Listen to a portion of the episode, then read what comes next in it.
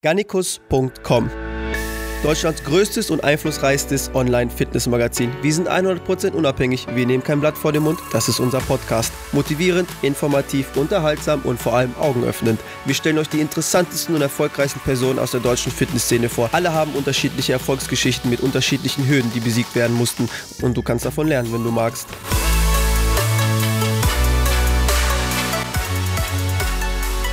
Informationen, Tipps und Tricks von Deutschlands erfolgreichsten Fitnesspersönlichkeiten. Zunehmen, abnehmen, Muskeln aufbauen, fasten, Geld verdienen, Unternehmen gründen, geistige Hürden überkommen und Kontrolle übers Leben gewinnen. Trainingstipps, Ernährungstipps und am allerwichtigsten der Impuls zum eigenen Handeln und der permanenten geistigen Weiterbildung. Fitness geht auch tiefsinnig und übers Eisenstemmen hinaus. Viel Spaß mit dem Podcast.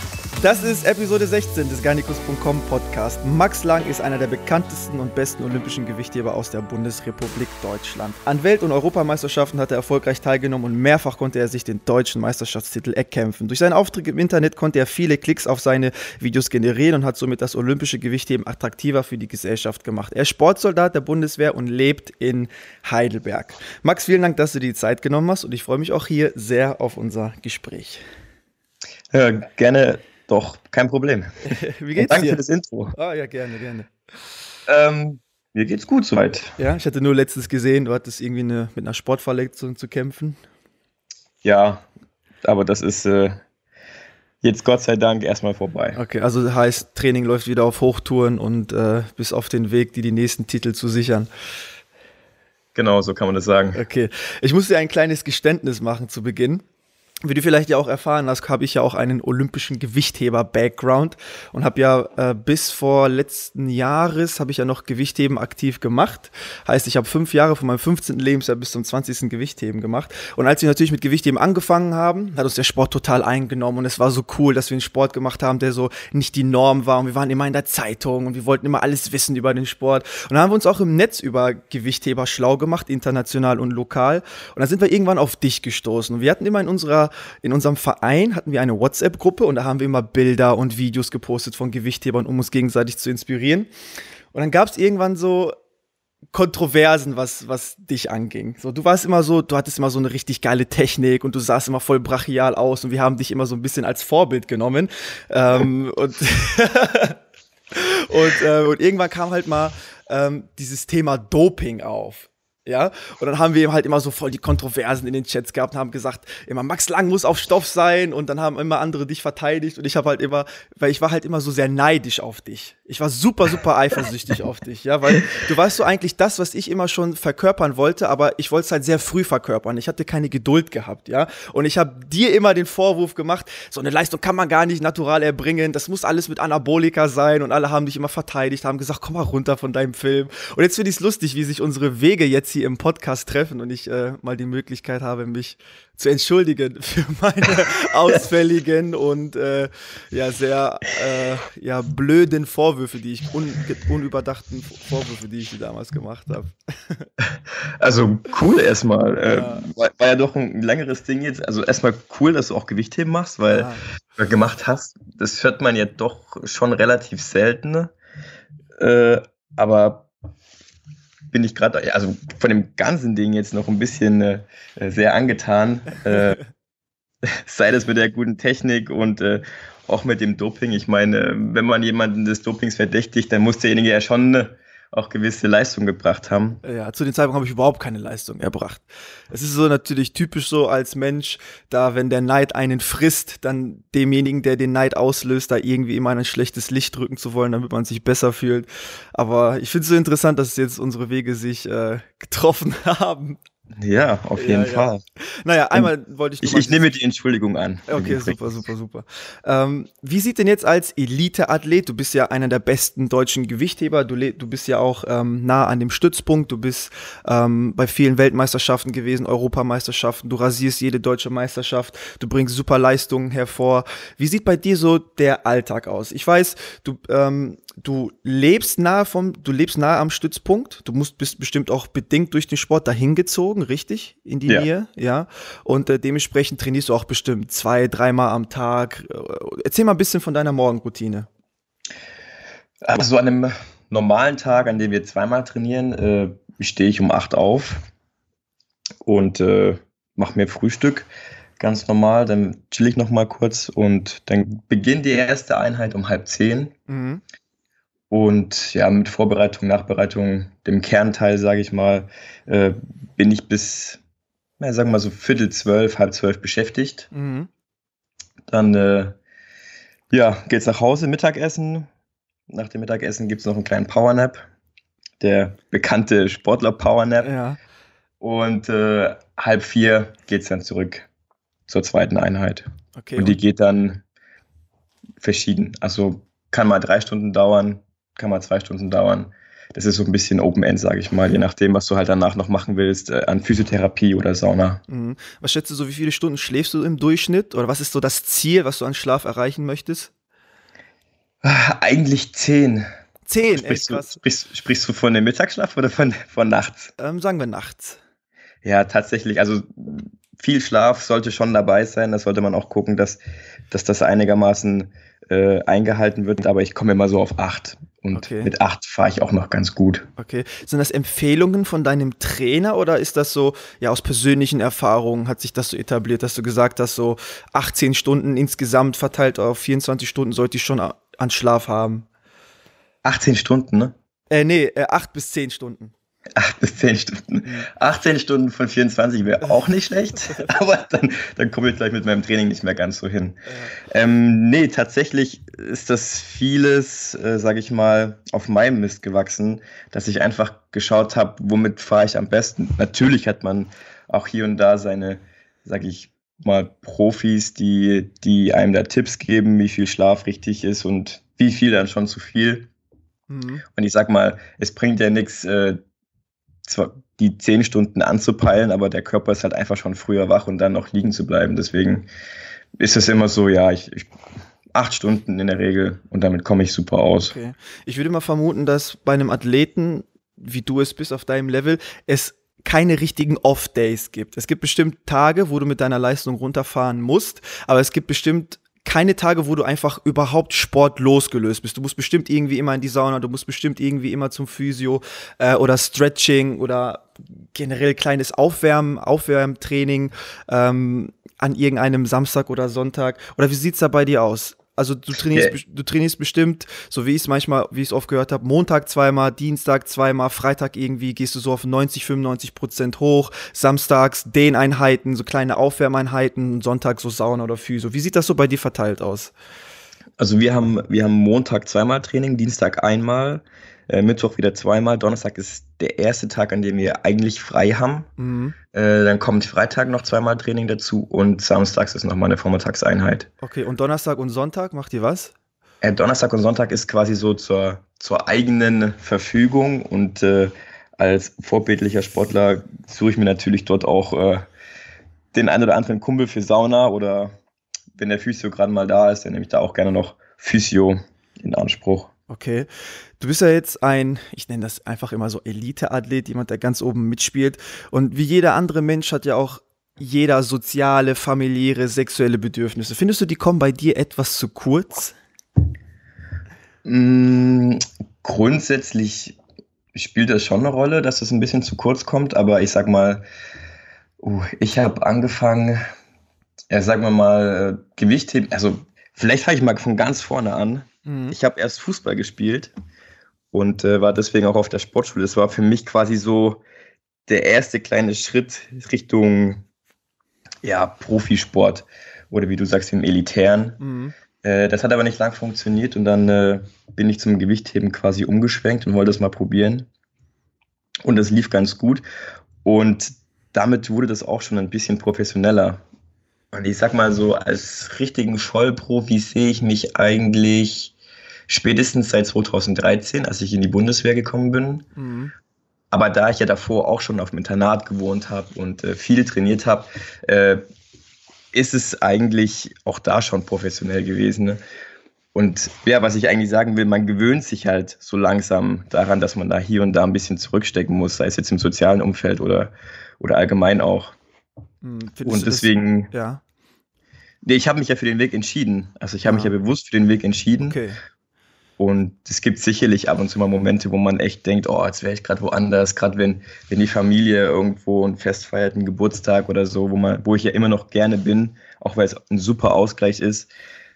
Dann aber meistens nicht kann, weil trotzdem irgendwas ist, irgendwas Sportliches. Aber damit muss ich leben und äh, ich sag mal, die schönen Momente im Sport, die ich, die ich dadurch habe, ja. überwiegen. Okay, also was mich interessieren würde, ist, wusstest du eigentlich im frühen Alter, was auf dich in Zukunft an zeitintensiven Aufwand, was der Sport da mit sich bringt, ähm, um deine Karriere halt optimal pflegen zu können? Oder ist dir das so erst in, in deinem Zenit klar geworden und dann hast du dir gesagt, okay, ist schade, dass ich so wenig Zeit habe, habe ich ein bisschen unterschätzt, aber das ist so der Preis, den ich zahlen muss, um der Beste zu sein und so ist das nun mal. Ja, also als ich jung war, hätte ich mir eigentlich äh, so wenig Zeit wie möglich äh, gewünscht. Also ganz viel trainieren, damit ich mal ganz groß werde. Ja. Äh, ich denke, deswegen bin ich jetzt auch äh, hier, sage ich mal. Mhm. Äh, ja, im Endeffekt ist es, es ist erträglich, sagen wir es mal so. Okay, also ist äh, alles so wünschenswert und lebenswert, ja. so wie du es gerade führst. Und du sagst so, that's part of the business und das muss halt so sein, um ganz oben mitzuspielen. Ganz genau. Okay. Was denkst du eigentlich, ähm, was du nach dem Gewichtheben machen musst? Weil du kannst ja gewisse Leistungen nur bis zu einem gewissen Alter erbringen, besonders als ja deutscher Naturalathlet, wie ich es mal vermuten müsste. Wir kommen auch später noch zu den ganz strikten Kontrollen, ähm, mhm. die wir hier in Deutschland haben. Ich glaube auch nirgendwo auf der Welt sind die so strikt wie hier, oder? ja, lass uns, lass uns da später drüber reden. Okay, das, okay, okay. ähm, und also, was habe ich vergessen, worauf ich hinaus wollte? äh, was hatte ich jetzt nochmal gesagt? Ähm, ja, du, warst, jetzt, du, warst, noch nicht fertig gewesen, glaube ja, ich. Ja, genau. Worauf wollte ich jetzt doch mal hinaus? Ach so, was ich nach Ach so, dem Sport genau, genau, was du nach dem Sport machen wolltest. Oh Gott, ist das zweite Mal in 16 Episoden, dass ich vergessen habe, worauf ich hinaus wollte. ist doch erträglich, ist doch erträglich. Ähm, Alles cool. Du, du kannst ja Leistung nur bis zu einem bestimmten Alter erbringen, besonders als Naturalathlet. Und da würde es mich interessieren, was ist so dein Plan B? Also viele finden ja so nach dem Sport irgendwie den Eintritt in die Politik, in anderen Ländern beispielsweise, oder werden Geschäftsmänner veröffentlichen Bücher, werden Trainer. Möchtest du dem Sport im Nachhinein noch sehr verbunden sein oder möchtest du in eine komplett andere Richtung gehen? Ja, ich sag mal, es würde sich schon anbieten, ne? im Sport äh, zu bleiben. Mhm. Immerhin sind es ja jetzt schon oh, elf Jahre, die ich den Sport mache und danach zu sagen, okay, lass das alles vergessen, ich mache was Neues, das wäre eigentlich, äh, ich sage mal, verschwendetes Potenzial. Ja. Ähm, worauf ich wenig Lust habe, ist, äh, Trainer zu sein in einem normalen Verein. Aktuell, muss ich leider so sagen. Äh, aber Trainer an sich würde mir schon sehr gut gefallen. Also ich bin ja jetzt auch dabei. Ich habe dieses Jahr habe ich die C-Lizenz gemacht im Gewichtheben. Nächstes Jahr kommt die B-Lizenz. Mhm. Und wenn ich fertig bin, äh, denke ich mal, werde ich auch die A-Lizenz haben. Und dann möchte ich da schon gucken, dass äh, es wird sich noch entscheiden, ob hauptberuflich, sage ich jetzt mal, oder eher so nebenbei. Aber so als Trainer würde ich, würde ich schon gerne unterwegs sein. Ja, schon komisch, dass man als Elite-Athlet dann Lizenzen vorweisen muss. So in gewisser Art und Weise. Ja, das, man braucht halt immer was auf dem Papier. Ja, jetzt wenn du, wenn du dir deinen Alltag anguckst, ähm, wie viel Zeit du investieren musst für den Sport, wie viel Zeit bleibt da noch übrig für andere Sachen? Und was unternimmst du, wenn du mal Zeit für nicht sportverbotene Aktivitäten hast? Es, es bleibt eigentlich relativ wenig Zeit. Ähm, also ich kenne viele, viele Leistungssportler, die studieren nebenbei. Mhm. Äh, das könnte ich nicht. Okay. Also ich, ich, ich kann mir auch nicht so richtig vorstellen, wie die anderen das machen. Äh, ich mhm. glaube, ich habe ich hab eine, eine äh, Teamkollegin, die, die studiert auch, aber die studiert schon seit Jahren. Also, okay. die, also Alibi-Studium. Halt, ja, kann man eigentlich fast so sagen. Und äh, ich sage immer, äh, wenn ich was angehe, mache ich es entweder ganz oder gar nicht. Ja, das mhm. ist wie mit dem Sport. Entweder ich mache es richtig und stecke da alles rein oder ich mache es gar nicht. So halbes Getusel, das, da bin ich nicht der Typ für. Und das ist, würde auch bei dem Studium so sein. Also irgendwas würde dann auf Dauer sicherlich den, den kürzeren ziehen, das Studium oder eben der Sport. Und mhm. äh, ja, wenn ich mal Zeit habe, äh, dann versuche ich viel mit Freunden zu machen. Dann versuche ich die ganzen sozialen Kontakte ein bisschen aufrechtzuerhalten, äh, gehe auch viel zu anderen sportlichen Ereignissen, sage ich mal. Also das Einfachste für mich ist äh, zum Beispiel Sandhausen. Mhm. Da gehe ich gerne zum Fußball. Äh, die spielen noch zweite Liga. Ich hoffe, das bleibt auch so. Momentan sieht es ja nicht so gut aus. Ja. Oder aber zum Rugby. Also Heidelberg okay. ist ja Rugby-Hochburg. Und ich kenne auch einige von der, von der Sportfördergruppe. Und es ist für mich, äh, ja, einfach schön, äh, in der Freizeit äh, viel, viel mit Freunden zu machen und äh, im Optimalfall das mit irgendeinem, mit irgendeinem sportlichen Ereignis zu verbinden. Okay, man hört ja öfters, dass Athleten in Deutschland, die sehr gut sind und top of the game sind, mit der Bundeswehr in Verbindung stehen, also Sportsoldaten sind. Wie kann man mhm. sich diese Einspannung vorstellen? Was genau hast du mit der Bundeswehr zu tun als Sportsoldat und was musst du für die Bundeswehr tun? Ja, das ist äh, immer die große Sache, weil viele denken, ich wohne in einer Kaserne und ich muss äh, jeden Tag in Grün äh, antreten. Das ist aber bei uns Sportsoldaten ein bisschen anders. Also der Grundgedanke von der Sportfördergruppe ist, äh, dass die Bundeswehr uns unterstützt finanziell. Deswegen sind wir ja dann quasi Soldaten. Mhm. Aber wir haben jetzt keinen Auftrag wie ein normaler Soldat, sage ich mal. Äh, Auslandseinsätze oder so. Mhm. Wir haben einen rein, einen rein repräsentativen Zweck. Ah, okay.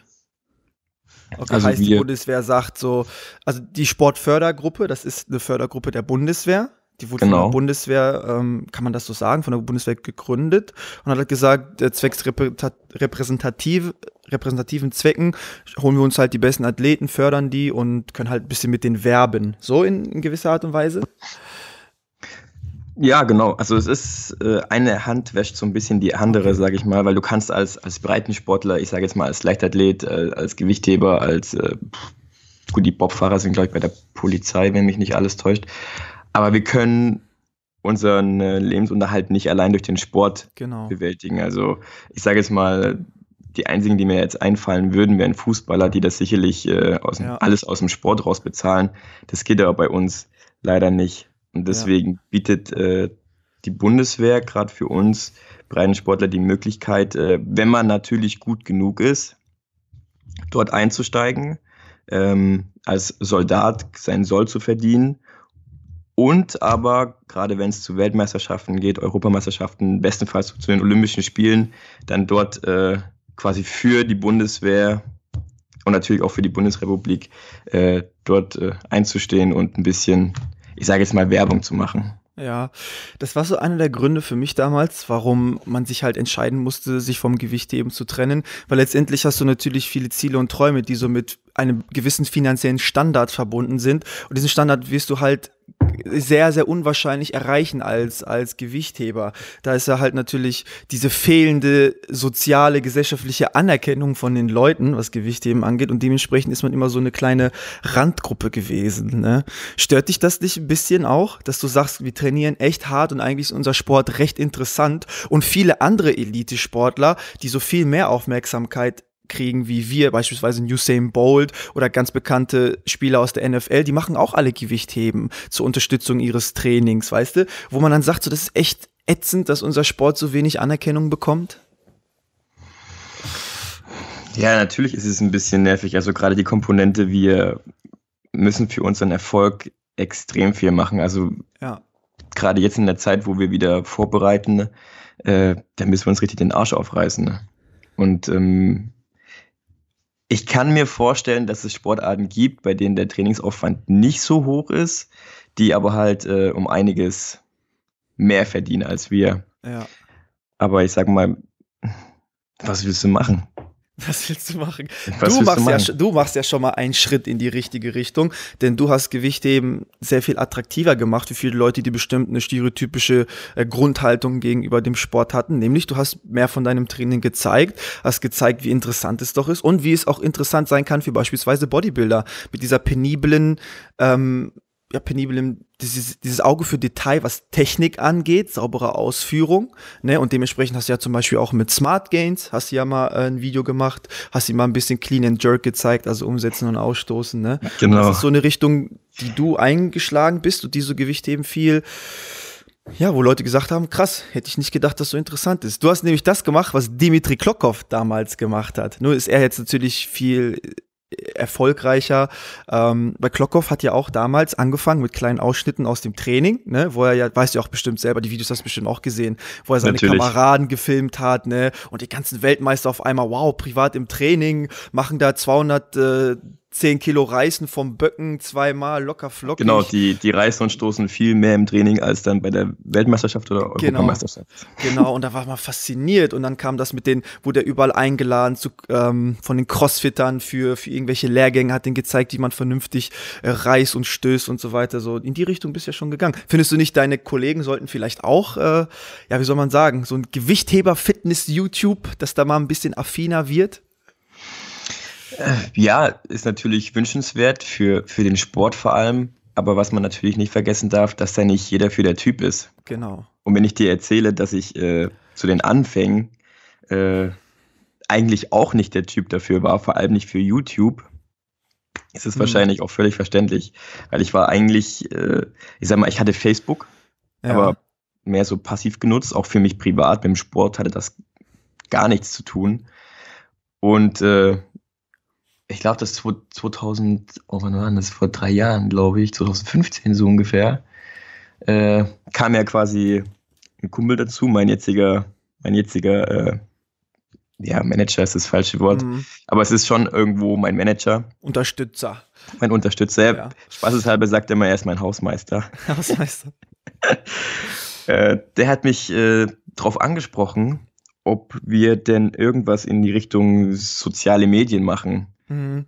So Stichwort Instagram. Und habe ich gesagt, puh, also ich kenne jetzt niemanden, ich allein.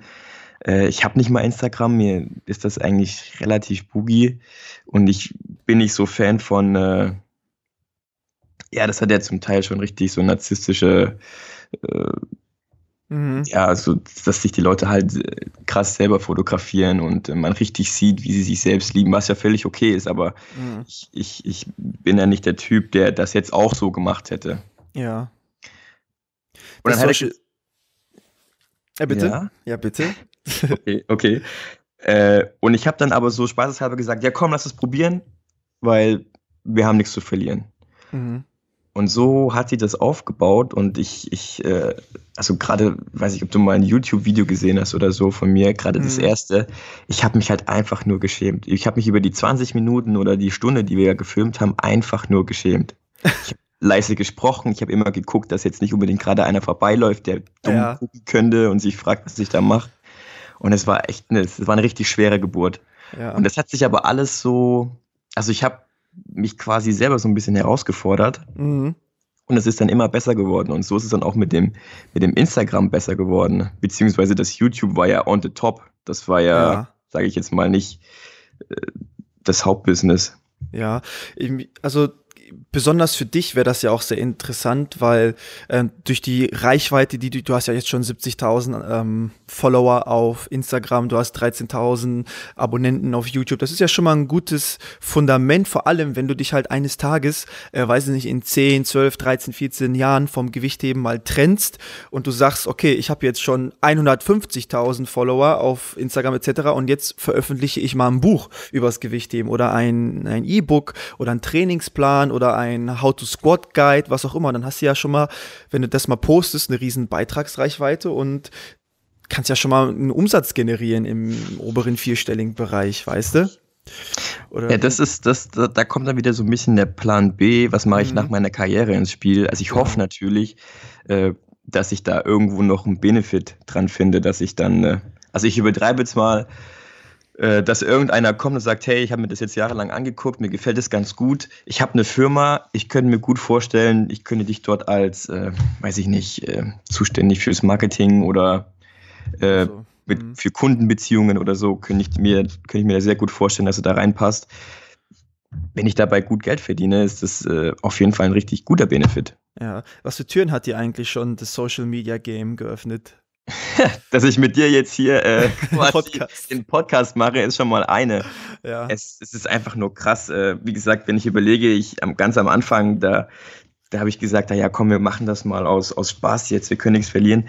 Aber mhm. es fing ja schon relativ früh an mit den ersten Leuten, die mir, äh, sag ich mal, so Ausrüstung schenken wollten. Mhm. das ist, es waren, glaube ich, T-Shirts und Pullover. Cool. Und da war schon das erste Mal so, okay, die schenkt mir jetzt einfach so Sachen und ich ziehe das jetzt vielleicht mal bei einem Foto an. Ja. So hat sie das halt, also von, äh, von den T-Shirts ging es dann weiter zu den Supplements. Äh, von den Supplements ging es dann zu meinem ersten großen Sponsor, sage ich mal. Das ist Noco, Mhm. No Carbs Company aus Schweden. Sag mal, ich muss einmal kurz einsteigen. Kennst du die Ellie Hachmann? Ja, die kenne ich. Die Ellie Hachmann, mit der habe ich äh, damals im Trainingslager in Forst, Forst kennst du doch noch, oder? In Mhm. Forst gibt es auch ein Trainingslager, da habe ich mit der und ihrem Freund Goran habe ich zusammen trainiert. das weiß ich noch. Und da wollte ich sie auf der FIBO ansprechen, 2018 dieses Jahr. Äh, Da war die aber so im Stress und hat mich einfach weggewunken. Ja, FIBO ist, da geht's äh, immer ein bisschen drunter und drüber. Ja, ich bin hingegangen, ich so, Ellie, kennst du mich noch? Da hat sie ganz schnell geguckt, sofort wieder weg. Die so, jetzt gerade geht nicht. Da war ich schon ein bisschen am Boden zerstört.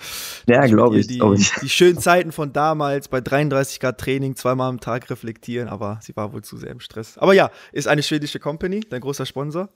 Genau. Und das war quasi auch der erste Sponsor, der gesagt hat, hey, wir zahlen dir Kohle sogar.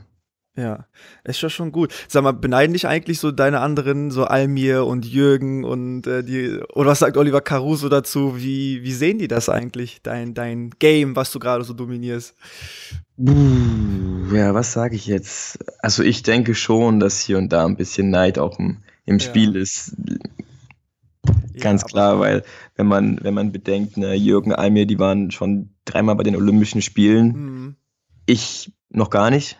Ja, Und wenn man jetzt äh, irgendwo in eine Box geht und man, man stellt sich vor, äh, ja, ich bin Jürgen oder Almir, dann runzeln noch viele die Stirn, okay, wer ist das? Und wenn, wenn einer sagt, ähm, ey, kennst du Max Lang? Ey, ja, klar, kenne ich Max Lang. Mhm. Wenn die natürlich äh, dreimal den Spielen waren und äh, mich kennen Ja. trotzdem mehr Leute als sie, ich will das auch anstinken, ganz ehrlich. Ja, aber das finde ich dann schade, dass die dann vielleicht nicht die Inspiration in dir finden, da den gleichen Schritt zu gehen wie du. Weil ich bin mir sicher, ein Almi und ein Jürgen, jemand, der so langjährige Erfahrungen im Sport gemacht hat und dementsprechend auch ganz viel gesehen und zu erzählen hat, die können sich auch vor eine Kamera stellen und echt Wissenswertes raushauen, was so oft viele Leute bereichern und interessieren kann. Ne? Und was auch für die, weil die beiden sind ja jetzt auch viel älter als du. Also ich glaube, Almi ist 33, auf, auf jeden Fall über 30. Und das wäre ja auch eine interessa interessante Sache für ihn, in das Game einzusteigen äh, und auch was zu reißen. Ne? So eine Olympia-Vorbereitung ist interessant, so eine Weltmeister-Vorbereitung ist interessant, so ein Day in the Life im Stützpunkt ist doch auch interessant, weißt du?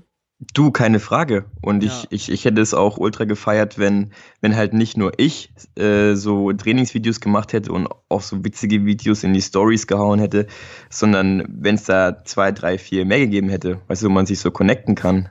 Ja. Aber ich glaube, ähm, da ist halt grundsätzlich die Frage, habe ich die Lust auf sowas? Ich sage mal, Nico Müller hat ja auch Instagram. Ja. Das ist ja der amtierende Europameister. Oh, Nico Müller ist auch eine Maschine, ey. Da weiß ich noch genau, die Videos von dem damals, die haben wir hoch und runter geguckt. Die Bundesliga-Videos, oh, wenn die Leute für euch äh, geschrien und geklatscht haben, wenn ihr beim Umsetzen wart, im Reißen, das waren Sachen, von denen wir nur träumen konnten, ey. Unglaublich. Aber ja. Aber der hat, der hat auch Instagram, nutzt es aber nicht ganz so intensiv wie ich. ja. Und äh, also ich bin der Meinung, dass, dass gerade so eine mediale Präsenz müsste, müsste eigentlich für, muss jeder Breitensportler haben. Ja. Einfach auch aus dem Aspekt, dass man da noch so ein bisschen an Bekanntheit dazugewinnt. Bei mich hat das halt immer, immer Der Sport geärgert, auch, weil ne? Der Sport Ja, also- auch, ja. du als Person erstmal äh, und natürlich auch der Sport. Ja. Weil ich, ich finde es Quatsch, wenn, wenn die Leute, also ich, um ehrlich zu sein, als ich noch Fußballer war, also da war ich ja auch relativ jung, Mhm. da haben mich die Olympischen Spiele auch null interessiert. Gar nicht. Ich war nur Fußball.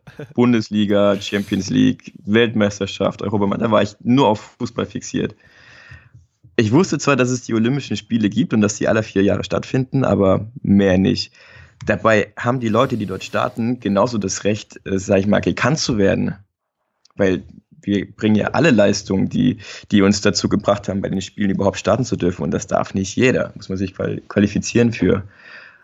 Ja, und dass man die Leute halt trotzdem nicht kennt, liegt Mhm. halt vor allem auch daran, dass das wenig in dem Fernsehen kommt. Also ich sage jetzt mal, die Olympischen Spiele, die kommen ja dann halt wirklich nur alle vier Jahre da Mhm. äh, eine Woche lang im Fernsehen. Und dann war es aber auch wieder. Der Wintersport wird noch viel gezeigt, aber dann wird es schon mau. Und ich finde, wenn man, wenn man Profisportler ist, dann gehört es einfach dazu, dass die Leute einen kennen. Und nicht nur im Dorf, in dem man dort hebt oder Sport macht, sondern halt auch, ja, deutschlandweit, international.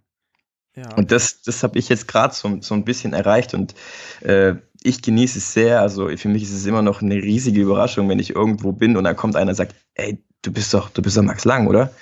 Das ist, da habe ich sofort so ein Grinsen drauf, so ein, mhm. Alles klar, das ist schon richtig cool. Und das würde ich mir eigentlich für jeden Sportler wünschen. Also für jeden ambitionierten Profisportler. Ja, also ich bin ja kommen wir mal zu einem, andere Fragen, zu einem anderen Frageblock. Wenn wir uns Inspiration damals geholt haben, war das natürlich auch teilweise von den deutschen Athleten, weil wir da die Technik so sehr interessant und vorbildlich fanden. Aber was das Optische anging, was die muskuläre Ausprägung jetzt anbelangt, waren wir nicht so ein Fan von deutschen Athleten. Wir hatten einen russischen Trainer bei uns im Verein, einen sehr bekannten und erfolgreichen. Und er hat uns halt auch immer gesagt, nach dem Gewichthebertraining müsst ihr auch Bodybuilding machen, weil ein Athlet muss auch rundum attraktiv sein und rundum stark sein. Das ist gut für die Psyche. Das hat er uns immer gesagt. Wenn ich mir jetzt zum Beispiel die Chinesen angucke und die Russen, du weißt ja selber, Lu Xiaojun, mhm. äh, Tian Tao, Chen, wie heißt der bis 62, der aussieht wie, pff, der könnte auf der Bodybuilding-Bühne gehen. Chen Li, äh, Chen Li Jun und so weiter. Ein ja, ja, also die, genau. die Chinesen und die Russen, die haben da schon, also ja. jetzt sehe ich auch meinen Hut, also gerade ja. vor den vor den Chinesen. Die Russen waren es nicht so stark bei der Weltmeisterschaft, sahen auch nicht mehr ganz so stark aus. Weiß ja, nicht, womit das eventuell zu tun haben könnte, aber die Chinesen sind nach wie vor, ja. also gerade der Lu ist auch so ein bisschen mein, mein Vorbild. Äh, ja. Das ist ja. total echt. Und, und so, wenn du dir dann noch einen Klokov anguckst, einen Chigichev, einen Abdi Aukadov, das sind Leute, die kannst du äh, nackt überall präsentieren und da wird, da wird jeder Frau ein abgehen. Also das, das sind so Leute, die die Kraft mit die, die das Optische mit Leistung verbinden. Das ist einfach so, eigentlich für mich so das Erstrebenswerteste für einen, für einen Athleten. Und jetzt, wenn ich zum Beispiel schaue im Vergleich zu internationalen Gewichthebern, sehen so die deutschen Gewichtheber, was diese Ausprägung halt beispielsweise im Oberkörper angeht, so ein bisschen unterentwickelt aus, würde ich mal sagen. Du bist jetzt da so vorbildlicher unterwegs, du siehst so rundum sehr gut aus. Ähm, aber die Russen, Chinesen und die Ausländer, die dominieren das schon so ein bisschen mehr. Ähm, du bist da sicherlich natürlich der Vorreiter, aber inwiefern würdest du sagen, beeinträchtigt das so vielleicht ein, auch einen Athleten oder auch den Nachwuchs? Weil wir haben ja vorhin über Nachwuchs geredet und für ein Kind, für, für, für einen jungen Jugendlichen ist es natürlich auch in, interess, interessant, äh, dass man sieht, okay, nicht nur die Beine werden wie Baumstämme, sondern auch der Oberkörper rundum werde ich attraktiv. Weißt du, findest du, dass da die deutsche Mentalität, liegt das an der deutschen Mentalität, dass da zu wenig Fokus drauf gelegt wird und dass das einen doch schon so für den Sport zum Verhängnis wird? Mm, also ich sag mal so, gerade weil du vorhin gesagt hast, es gibt ja auch den einen oder anderen Profi-Deutschen, der, der sich da, ich sage jetzt mal übertrieben, ein bisschen gehen lässt. Ich glaube, das hängt aber auch einfach damit zusammen, äh, also ich brauche es einfach, ich muss für meinen Erfolg hart arbeiten. Ich, ich bin zwar talentiert, aber nicht so talentiert, dass ich nur an der Handel vorbei laufen mhm. brauche, um, um stark zu werden. Deswegen mache ich da schon sehr viel auch in die Richtung äh, Zusatzkrafttraining. Ja. Weil ich mir aber auch sage, du brauchst es, um erfolgreich zu sein. Es gibt aber auch Sportler, die haben weitaus mehr Talent und die brauchen es einfach nicht. Und denen mhm. reicht das, sage ich mal, ihr Training, ihr planmäßiges Training zu machen. Äh, die sind damit erfolgreich. Für was müssen sie dann mehr machen? Mhm. Und ich sag mal, äh, ja, die legen vielleicht nicht so den Fokus auf Optik. Die sagen sich, ey, ich bin erfolgreich mit dem, was ich mache. Das scheint zu reichen. Ja, also ich finde, es ist so vermehrt so zu sehen im, im, ja, in, ja, in Deutschland halt. Und ich denke, das ist dann vielleicht auch einer der Gründe, warum Gewichtheben für den Nachwuchs nicht so interessant ist. Wenn ich mir schaue, die Athleten, die wir damals hatten, die Kinder, die wir gezüchtet haben, in Anführungsstrichen, die so mit 14, 15 in unseren Verein kamen, die konnten schon mit 16 äh, die ganzen coolen Instagram-Bilder posten, oberkörperfrei oder vom Back Double Biceps und dann kommen die auch in den Verein und sind da voll stolz und sagen, wow, ich kriege schon voll Anerkennung von, von den Leuten bei mir in der Klasse und so weiter. Und das ist so ein Moment für einen Jugendlicher, der einen so fesselt und der einem dann diese Bestätigung gibt, boah, cool. Aber wenn du dann als Jugendlicher im Gewichtheben beispielsweise ja nur dicke Schenkel hast und dann trägst einen Pulli und die Leute sagen dann jedes Mal zu dir, wow, du siehst gar nicht so aus, als, als ob du Gewichtheben machst, dann finde ich, das ist schon so, ja, ist halt nicht befürwortend für den Nachwuchs oder auch einfach für Neueinsteiger, weißt du? Also worauf ich hinaus will ist, oftmals ist ja auch diese, dieses, dieses komische Denken, was ich auch oft gesehen habe in anderen Vereinen, äh, ja, nach dem Gewichthebentraining musst du kein Krafttraining mehr machen, Muskelaufbautraining. Das ist nicht wichtig. Die, die Muskelmasse, die du im Bizeps aufbaust, bau die lieber in den Beinen auf. Aber dabei denke ich mir so, auch selbst wenn du rundum alles trainierst, kannst du immer noch immense Leistungen erbringen. Da ja, natürlich. Fehlt so ein bisschen so der Fokus, finde ich. Also wenn, wenn ein Trainer sagt, du brauchst kein Krafttraining danach zu machen, dann ist es eigentlich total hirnrissig, weil Kraft kommt ja von Krafttraining. Also ja, ja. wäre ja Quatsch zu sagen, nee, du musst nichts machen. Ich kann mir halt, also gerade bei den Jugendlichen, was ich mir gut vorstellen kann, die, die halt einfach nur richtig gut aussehen wollen, die gehen ins Bodybuilding. Die, denke ich, sind nicht so interessiert an, an Gewichtheben. Aber die, die halt ihre Muskelmasse funktionell einsetzen wollen, die entscheiden sich fürs Gewichtheben. Und ich glaube, dass halt da auch ganz viel die Ernährung mit reinspielt. Weil klar, ein Gewichtheber, der muss immer viel Schnitzel essen und er muss äh, äh, ja fünf, sechs Mal am Tag essen. Ich meine, wenn du dann so eine gewisse, äh, so ein Overload hast und klar, ah. dann, dann bist du halt nicht definiert, sondern halt ein bisschen schwammig. Aber du kannst halt die Masse dementsprechend einsetzen. Das hier ja. ist super schwer. Ja, ja. Also ich, ich generell und ich denke, da sind wir einer Meinung, äh, dass es als Athlet auch wichtig ist, sich attraktiv zu fühlen und auch einfach rundum dominieren zu können, was, was die Optik angeht. Auf jeden Fall, also bin ich ganz deiner Meinung. Ja, also dein euer Trainer auch, ist, ist er immer noch ähm, der, der höchste Trainer, Oliver Caruso, der Bundestrainer? Nee, da gab es einen Wechsel vor zwei Jahren. Ach so, gab's. Wer ist es jetzt? Ja, jetzt ist es David Kurch, äh, ein relativ junger Trainer. Okay.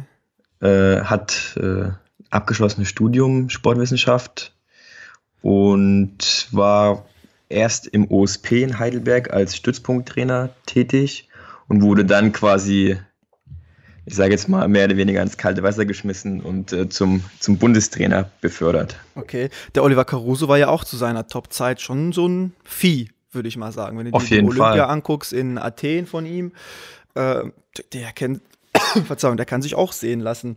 Hat er eigentlich irgendetwas dazu gesagt, dass du nach dem Sport irgendwie noch Krafttraining gemacht hast? Also weiß nicht, paar, paar Curls for the Girls oder so ein paar Rows for the Hoes, irgendwas so in der Art? Oder ähm, hast du das so ganz entspannt gesehen? ich sag mal, dem Trainer war es grundsätzlich erstmal wichtig, dass du das, was auf dem Plan stand, äh, was, was auf dem Plan stand, richtig gemacht hast. Ähm, man musste halt, was man nicht vergessen darf, gerade wenn du bei uns im Business bist, dann, dann reicht es nicht, das, was auf dem Plan steht, einfach runterzubolzen, sondern du musst schon auch ein bisschen überlegen dabei. Ja. Also mir ist es ganz wichtig, gerade wenn man versucht, also ich bin ja so ein bisschen Perfektionist, was die Technik angeht, wenn man halt versucht, äh, die Technik noch effizienter zu gestalten, dann muss bei allen Zubringerübungen musst du mit dem Kopf dabei sein. Und es, mhm. geht so weit, dass ich, dass ich manchmal äh, nach Hause komme und ich habe halt einfach so Kopfschmerzen, dass nur noch Family Guy geht, statt House of Cards. Übertrieben Okay. Und ja, ich sag mal, dann diesen Aufwand zu haben und du trainierst zwei, zweieinhalb Stunden und dann nochmal zu sagen, okay, ich mache jetzt nochmal Krafttraining, das schafft nicht jeder. Also muss ich ehrlich sein, habe ich auch manchmal meine Zeit, wo ich sage, nee, jetzt, jetzt geht einfach kein Krafttraining mehr. Jetzt haue ich mich in die Sauna oder ins Fango oder mhm. das Rotlicht, äh, Physiotherapie, aber ich kann jetzt kein Krafttraining mehr machen.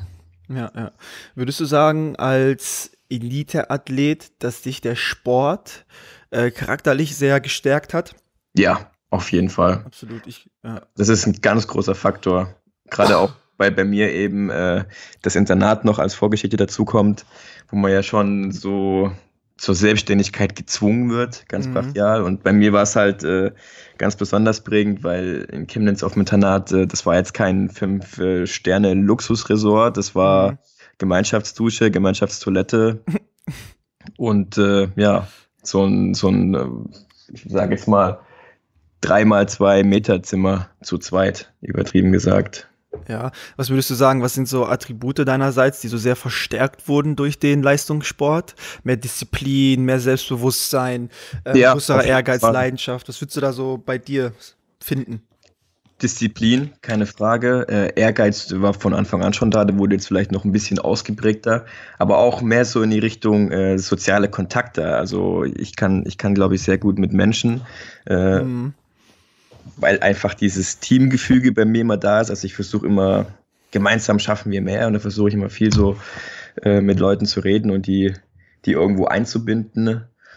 Oh, Mhm. Ja, ansonsten bin ich halt auch so einigermaßen stressresistent. Okay, also sehr resilient. Genau. Okay. Würdest du sagen, du bist eine reflektierte Person und muss man als Profiathlet nicht auch reflektiert sein? Auf jeden Fall. Auf jeden Fall. Ähm, Gerade jetzt haben wir wieder das große Thema äh, für die vergangene Weltmeisterschaft. Also die lief ja, die war okay, sage ich immer, mhm. aber hätte besser laufen können. Und äh, im Nachhinein werden halt immer die Fragen gestellt, ja, woran hat es gelegen? Und äh, woran liegt es oftmals?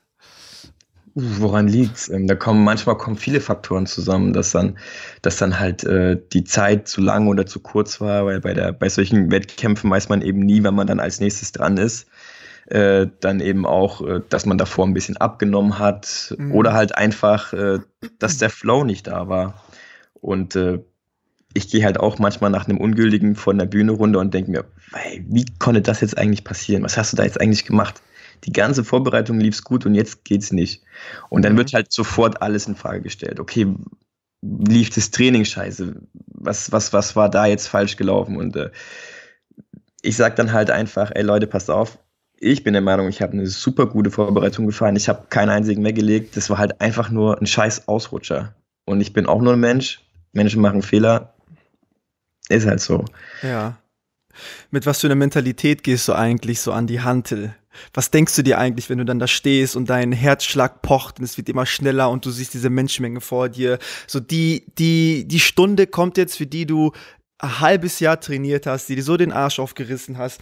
Was sagst du dir selber, um dich zu beruhigen? Oder denkst du überhaupt noch? Versuchst du einfach maschinell und so sehr rational daran zu gehen? Wie, wie ist, was, was sind so Gedankengänge, die dir durch den Kopf strömen? Äh, ich bin eigentlich voll im Modus. Also Tunnelblick, äh, ich sehe auch keine Zuschauer so richtig. Äh, ich gehe an die Handel, äh, spann mich rein, dann habe ich nochmal so ein paar Sekunden für mich, wo ich halt wirklich versuche, die ganze Energie, die ich habe, zu, zu bündeln.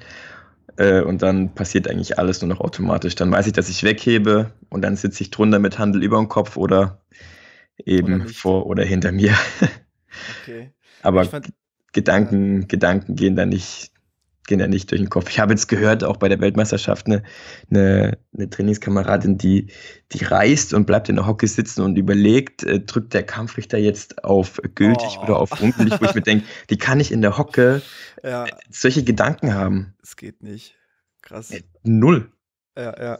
Also ich weiß nicht, wie, wie du das siehst. Mir ist, ähm, ich war mal einmal beim Sport, ihr habt ja bestimmt auch Nachwuchs, der ab und zu mal vorbeikommt, oder?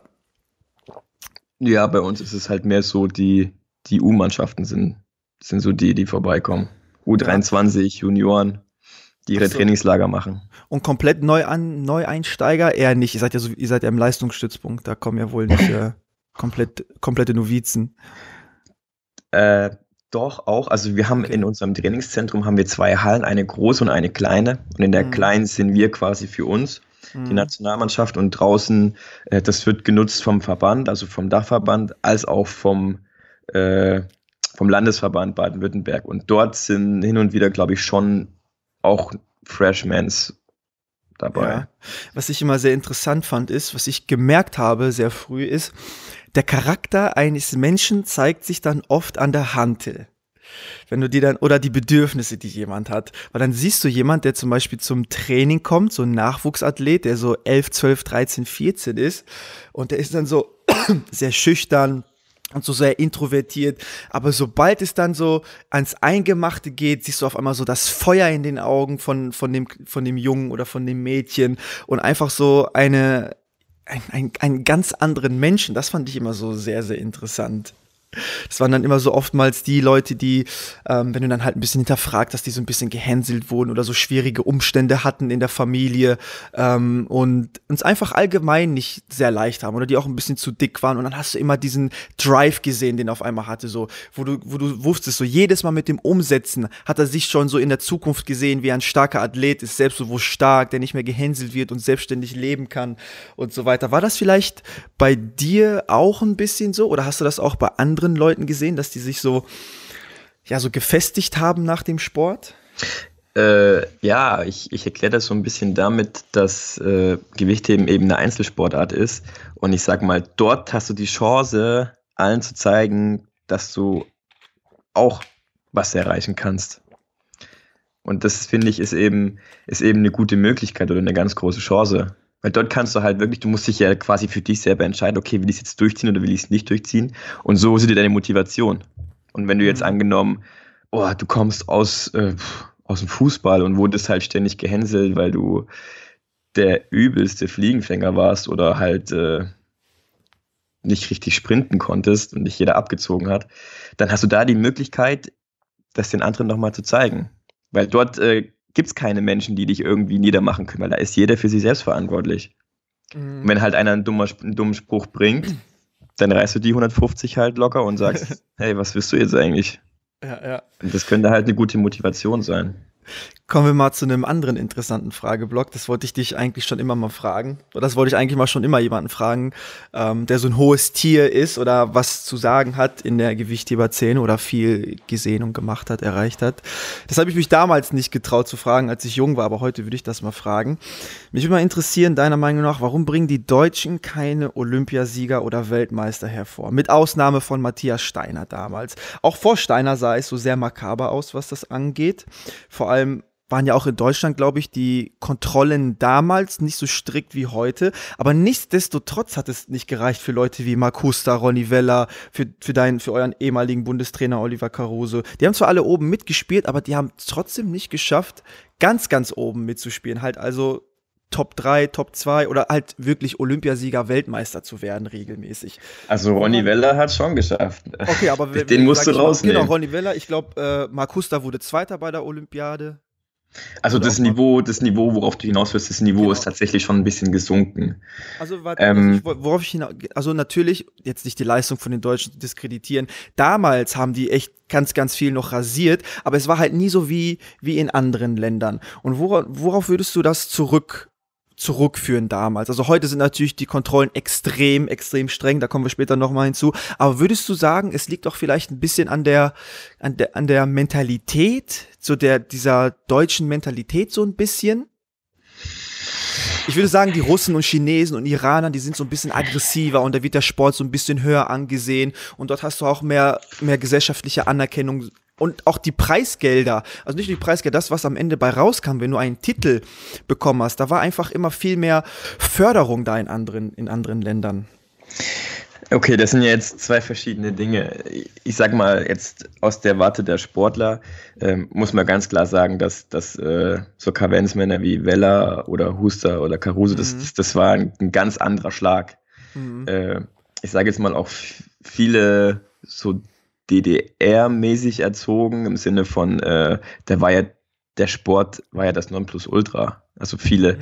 viele Länder versuchen sich ja durch den Sport zu profilieren und äh, mhm. die DDR hat da sicherlich auch ganz groß in die Richtung gedacht.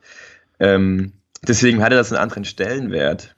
Vielleicht auch eine andere Unterstützung damals schon. Mhm. Und äh, vielleicht kann man auch einfach sagen, dass, dass die Generation, die danach folgt, eine einfach schon wieder vom Talent her nicht, nicht ganz so, äh, sage ich mal, nicht ganz so viel Talent hatten. Ne?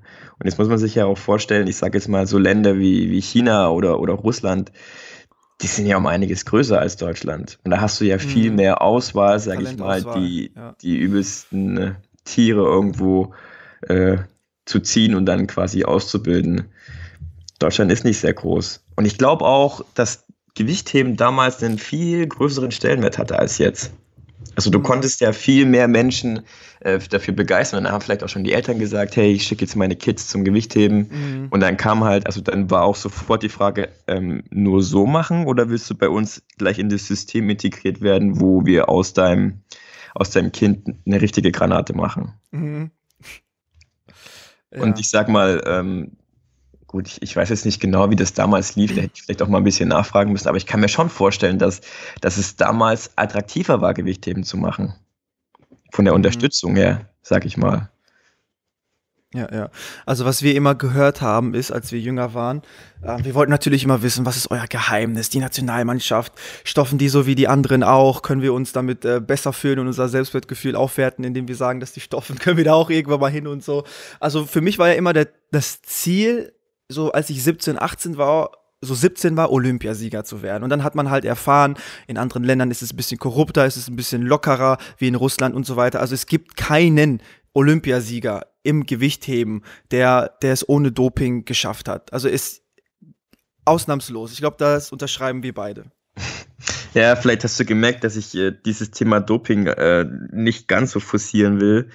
Äh, aber natürlich muss man halt auch wissen, dass das die Leistung der derjenigen nicht diskreditiert. Wir haben das schon mal in diesem Podcast gesagt. Würdest du in jedem Sport das Doping entfernen, glaube ich, also bin ich mir eigentlich recht sicher, dass die Sieger immer noch die gleichen Sieger sein werden, weil es macht halt nicht nur das Doping den Gewinner, sondern auch das Gesamtpaket, was in einer Synergie wirken muss. Die Ernährung, der Schlaf, das Training, das Mentale, äh, alles insgesamt. Ne?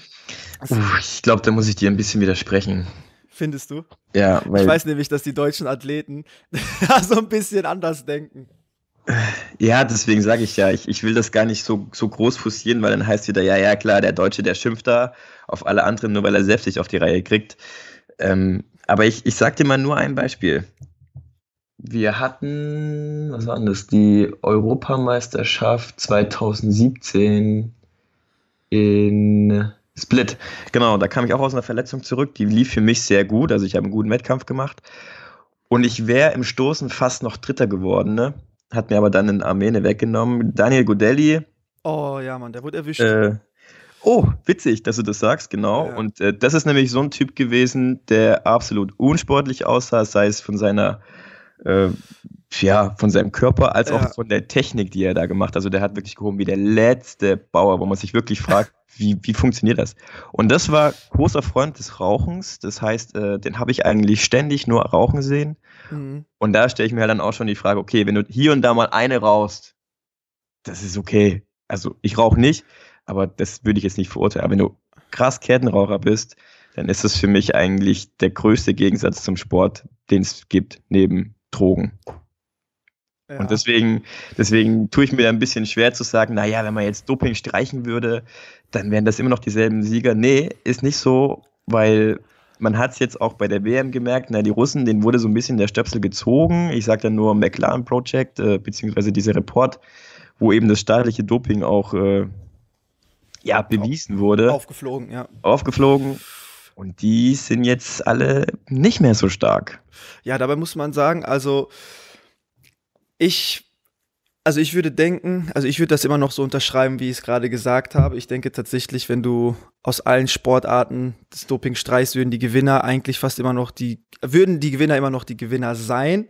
Ähm, ich hätte aber nicht gedacht, dass du das nicht so unterschreibst wie ich. Aber man muss halt sagen, dass ihr natürlich ähm, so ein bisschen die Arschkarte gezogen habt. Weil wenn ich jetzt meine Hand für ins Feuer lege, würde ich sagen, dass bei den strengen Kontrollen, die ihr eigentlich, die ihr habt, dass es nicht möglich ist, dass ihr stofft. Es ist nicht möglich. Was ich gehört habe, dass die Leute euch Weihnachten oder Silvester sogar noch besuchen, zu den unmöglichsten Zeiten euch aufwecken, um, um Mitternacht etc., das entspricht ja der Wahrheit, oder? Ja, natürlich. Ja. Äh, ein Kumpel von mir haben sie übrigens, das, da waren wir bei einem Bundeswehrlehrgang und haben gerade so eine, so eine äh, Durchschlagübung gemacht. Das heißt, wir haben 24 Stunden lang nicht geschlafen und hatten dann morgens, nachdem wir in der Kaserne zurück waren, die Möglichkeit für zwei Stunden zu pennen. Und genau in dem Moment kam die Dopingkontrolle. Der hat nicht geschlafen. Ja. Ähm, also die ähm, kommen immer. Was auch richtig ist. Also ich unterstütze das auch komplett. Also wie findest du, wie findest du das jetzt eigentlich natürlich als Athlet? Es ist natürlich so, was die Gerechtigkeit angeht, ähm, denkt man sich natürlich, für mich war das zum Beispiel ein zerstörter Traum. Ich wusste, wenn ich hier in Deutschland bleibe, kann ich nicht Olympiasieger, kann ich nicht Olympiasieger werden, weil das Doping, die Doping, diese, diese Doping-Methode, die die Russen, Iraner, Chinesen, Kasachen, Usbeken, die werden halt immer top of the game sein. Ähm, aber ich werde halt niemals ganz, ganz oben mitspielen. Und du bist, ich denke, du bist ja, vielleicht sagst du, du bist jetzt nicht das größte Talent, du hast aber echt eine, du hast eine brachiale Technik, du hast echt schon super Leistungen hin, hingeblättert und du bist ja auch nur vom Reißen, nur in Anführungsstrichen vom Reißen und Stoßen, so 20 Kilo vom Weltrekord entfernt würde ich mal sagen. Ne? Das also, ist schon ordentlich. Ne, ist natürlich schon ordentlich, aber wenn du dann halt jetzt überlegst, okay, wäre ich jetzt in einem anderen Land und ich würde ein bisschen naschen, dann würde ich schon auch rasieren können. Wie reflektierst du das für dich? Sagst du jetzt, okay, ist jetzt einfach so, für mich ist das keine Option, in ein anderes Land zu ziehen? Ähm, oder weiß ich nicht, hat Max Lang vor, in drei, vier ja, Jahren also auszuwandern für, und nee, für mich, für mich ist, ist, das gar keine Option null. Okay. Also ich äh, okay. lebe gerne in Deutschland. Ich, ich trage auch gerne den, den Adler auf der Brust, äh, einfach mhm. äh, aus, dem, aus dem sportlichen Sinne, dass ich da mein Land, äh, sage ich mal, unterstützen darf. Da bin ich schon ziemlich stolz drauf. Aber grundsätzlich ist ja erstmal die Frage im Raum, wenn man es dir anbieten würde, würdest du doben? Ja. Und da habe ich jetzt rausgehört, würdest du ja nicht abgeneigt sein von, oder? Nein, würde ich. Siehst du und ich schon, weil mir irgendwo, also ich weiß, was für Folgen durch, durch Doping äh, auftreten können und äh, da ist mir ehrlich gesagt äh, mein Leben etwas zu schade für. Deswegen, wenn man mir quasi eine, so Matrix-mäßig, ne, so eine Hand hinhält mit zwei Pillen und sagt, äh, die eine, das ist Stoff und ich prophezei dir, du wirst äh, Welt-, Europa- und Olympiasieger, aber lebst halt nicht so lange wie jetzt der Rest. Und die andere Pille wäre, okay, einfach Exit, ciao. Ja, aber wer weiß, ob das auch immer in, im, ja, in Wechselwirkung steht, so sehr, dass da, also wenn du jetzt mit 18, 17 ein unglaubliches Talent bist und dann für die nächsten zehn Jahre bretterst, äh, holst dann aber zwei Olympiatitel, äh, drei Weltmeistertitel und noch einen Europameistertitel und vielleicht noch einen Weltrekord mit nach Hause, ist es das vielleicht schon wert? Vor allem, weil eventuell auch diese extrem gesundheitlichen Folgen nicht auftreten können, weil du vielleicht auch im elitären Bereich bist mit einem Doktor, mit jemandem, der wirklich voll, voll die Ahnung hat. Ist das nicht verlockend für dich? Überhaupt nicht. Also grundsätzlich ähm, steht halt immer die Frage, was hast du davon? Also sagen wir, du hast, äh, bist Olympiasieger geworden, dreimal. Was hast du davon? Es gibt sicherlich Länder, die, die locken da mit äh, einer lebenslangen Rente. Du mhm. kriegst äh, ein Haus, weiß ich Auto. nicht, du kriegst Haus, du kriegst ein Auto vom Präsidenten persönlich, ja. du kriegst noch äh, was weiß ich was. Dann ist es verlockend, gebe ich zu. Aber mhm. in Deutschland, ich weiß nicht, was kriegst du für einen Olympiasieg? Ich glaube, äh, boah, jetzt müsste ich lügen, ich glaube 15.000, die musst du noch versteuern. Ah ja, un unglaublich. Also dann geht schon mal die Hälfte weg und äh, naja, also ich glaube, so viel berühmter bist du danach auch nicht, leider. Mhm. Und da macht es natürlich wenig Sinn, Sinn zu toben. Aber wenn du jetzt aus irgendeiner Gegend kommst, äh, sag mal im tiefsten, boah, okay, nee, ich sag keine Ländernamen, irgendwo aus dem tiefsten Wald mhm. und äh, dein Leben sieht so aus, dass du auf ewig äh, dort, weiß nicht, Holz hacken musst und hast auch sonst nichts, so sehr einfaches Leben und dann kommt einer und sagt, hey, pass auf, du hast die Chance, äh, Millionen zu machen, du hast die Chance, dann in die Stadt zu ziehen und mit was weiß ich was. Der muss natürlich nicht lange überlegen, um zu sagen, ja klar, mach ich, bist du bescheuert. Aber mhm. okay. Also da also, ist die also Motivation ganz anders. Aber Nee. Ist schon, also wir haben immer im Verein gescherzt, Matthias Steiner war Olympiasieger, stand zwei Wochen in der Bildzeitung und hat 3000 Euro bekommen. Wir wussten das mit den 3000 Euro jetzt nicht, ob das wahr ist oder nicht. Aber worauf wir immer hinaus wollten, ist die fehlende Anerkennung, die fehlende Förderung äh, von Deutschland den Sportlern gegenüber im Vergleich zu anderen Ländern. Ich glaube, das macht schon einiges, das macht schon einiges kaputt. Vor allem, weil ja durch den Sport ist eine, ist ja auch ein Business, was so unglaublich interessant ist und was so viel Faszination von den Menschen aufsaugt. Und ich denke, wenn das Gewichtheben an sich auch, natürlich der ganze Gewichtheberverband da ein bisschen was umstrukturiert, was die ganze Vermarktung angeht und da mal ein bisschen anders investiert. Ich weiß jetzt nicht, ob das Geld da ist, so wie ich es vermute, aber es ist bestimmt genug Geld da, dass man da alles mal unstrukturieren kann und es einfach attraktiver macht medial. Und wenn man dann noch mal, wenn Deutschland da noch mal ein bisschen dran zieht, dann hätten viel mehr, ja, viel mehr Sportarten, viel mehr Chancen weißt du, viel mehr Chancen, einfach gesellschaftlich attraktiver zu sein, einfach viel mehr Nachwuchs zu generieren und einfach den Athleten an sich ein, ein geiles Leben zu geben, weil Länder, die geile Athleten hervorbringen, das ist immer richtig geil repräsentativ für die. Ich glaube, äh, das, wo wir hinwollen, das schaffst du aktuell nur, wenn du es alleine machst. Also mhm. über Instagram, über YouTube, was weiß ich. Ich glaube, von, von, ich sage jetzt mal, Förderern kommt da nicht viel. Weil das Geld äh, ist im Sport knapp, muss man echt sagen. Und Fußball steht halt gut da oder Eishockey oder andere Teamsportarten, die stehen halt gut da, weil sie es selber generieren. Aber wir generieren ja kein Geld. Also wenn ich den Verband sehe, ähm, wir haben jetzt den German Weightlifting Shop mhm. als GmbH gegründet. Da wird ein bisschen Geld äh, generiert, was auch uns zugutekommt. Aber grundsätzlich ist das Geld da, um, um Sportler zu unterstützen, sage ich mal, aber nicht, um Mhm. sie reich zu machen. Ja. Ja, vielleicht wäre eine kleine, eine bessere Unterstützung schon mal ein Anfang. Es muss ja nicht immer um den maximalen Reichtum gehen, sondern ja. so Ja, aber man könnte ja schon mal anfangen und sagen, hey, pass auf, du bist Olympiasieger geworden. Ja, voll. Hier ein hast bisschen du- mehr Geld rauszuhauen. Hier hast du halt mal ordentlich Kohle. Weil im Endeffekt äh, der, wird der Sportler ja nur dadurch vermögender, dass er durch, dass er den Olympiasieg, sag ich mal, vermarktet. Ne? Mhm. Der schafft es dann, äh, weiß ich nicht, äh, zu die Arena der Gladiatoren, ah, keine Ahnung, ich kenne mich da echt nicht aus mit den ganzen Serien, aber wird halt einfach mal, oder pass auf, das beste Beispiel ist doch Matthias Steiner. Ich meine, Mhm. mit der ja, traurigen Geste, sage ich mal, mit der traurigen Aktion, äh, hat er ja was ausgelöst, Mhm. was ihm ja mehr, das war ja mehr als ein Sprungbrett. Da muss man sagen, aber Matthias Steiner, der ist ja, ich, das würde mich jetzt mal auch interessieren, ob ihr euch dem auch bewusst seid oder ob ihr auch denkt, dass es so überhaupt wahr ist. Der ist ja jetzt der einzige deutsche Gewichtheber überhaupt, der eine Goldmedaille geholt hat, Olympia, oder? Nee, überhaupt nicht, aber Nee? jetzt, ich sag mal, der Neuzeit. Wer war vorher? Wer hat vorher eine Gold geholt? Ronny Weller hat viel Gold geholt. Der hat. Auch Olympia auch? Olympia? Ja, ja. Echt? Krass, Mhm. wusste ich nicht. Und wer noch? Oh, Ich glaube, da nee, war schon, oder nicht? Gold kommt dann nicht mehr so viel. Ich muss mal ganz kurz durchgehen. Nee, war Ronny Weller. Ronny und Matthias, ne, bei dem Supergewicht. Mhm. Super Schwergewicht. Natürlich, Ronny war damals zu einer Zeit, wo, wo es ja nicht so strikte Kontrollen gab. Aber bei Matthias war es ja so, da würde ich sagen, das ist auf seinen Diabetes zurückzuführen, dass er Insulin spritzen durfte. Oder? Da Äh, muss man schon, äh, also da, ich weiß nicht, ob du dazu überhaupt etwas sagen möchtest, musst du nicht, aber das ist meine Vermutung. grundsätzlich muss man sagen, dass äh, dieses Insulin ist ja quasi, Schon einer der net- stärksten Steroiden überhaupt. ja, ist aber, wenn man auch dementsprechend äh, zuckerkrank ist, überlebenswichtig. Ja, natürlich, natürlich. Aber was ich halt auch gehört habe, ist von äh, Augenzeugen, dass Matthias ganz genau wusste, wie er wie essen muss, um seinen Pegel halt hochzuschießen, um dann halt immer wieder spritzen zu dürfen. Da, also er hat sich das schon so zurechtgelegt, dass er ja schon diesen leistungsfördernden Effekt hatte durch die, durch die Insulinzugabe.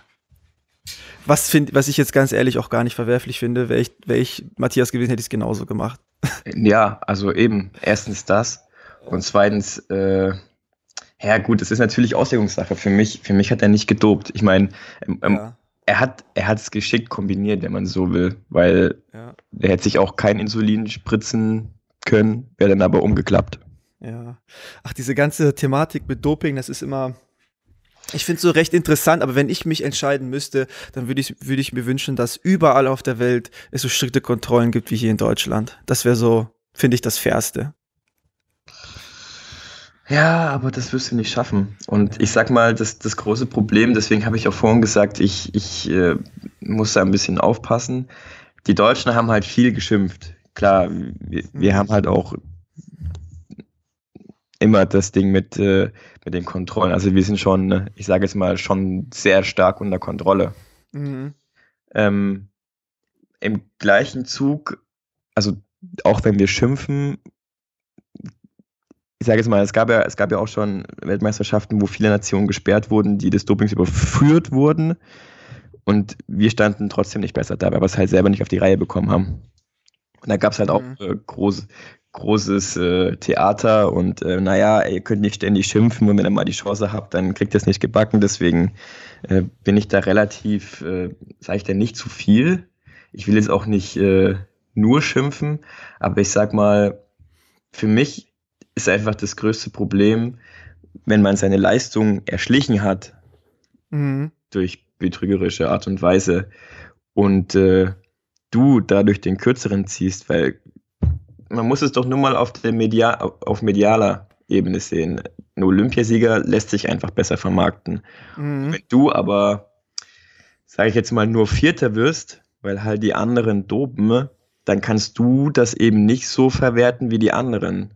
Mhm. Äh, noch dazu werden die halt, äh, da werden die Lorbeeren aufgesetzt und dann, wie gesagt, mhm. gibt die Rente und das und das und dann nehmen sie dir auch noch deine, ich sage es mal, den Platz oder den Spot weg, dann ist mhm. es halt schon ein bisschen scheiße für dich, weil du arbeitest wie ein Irrer, also jeder, der Gewichtheben macht und äh, der auch schwere Lasten bewegt, weiß, wie das reinhauen kann. Und du wirst dafür ja. im Prinzip nicht, nicht belohnt. Und der andere, der dobt, äh, der, der geht in der Woche dreimal trainieren.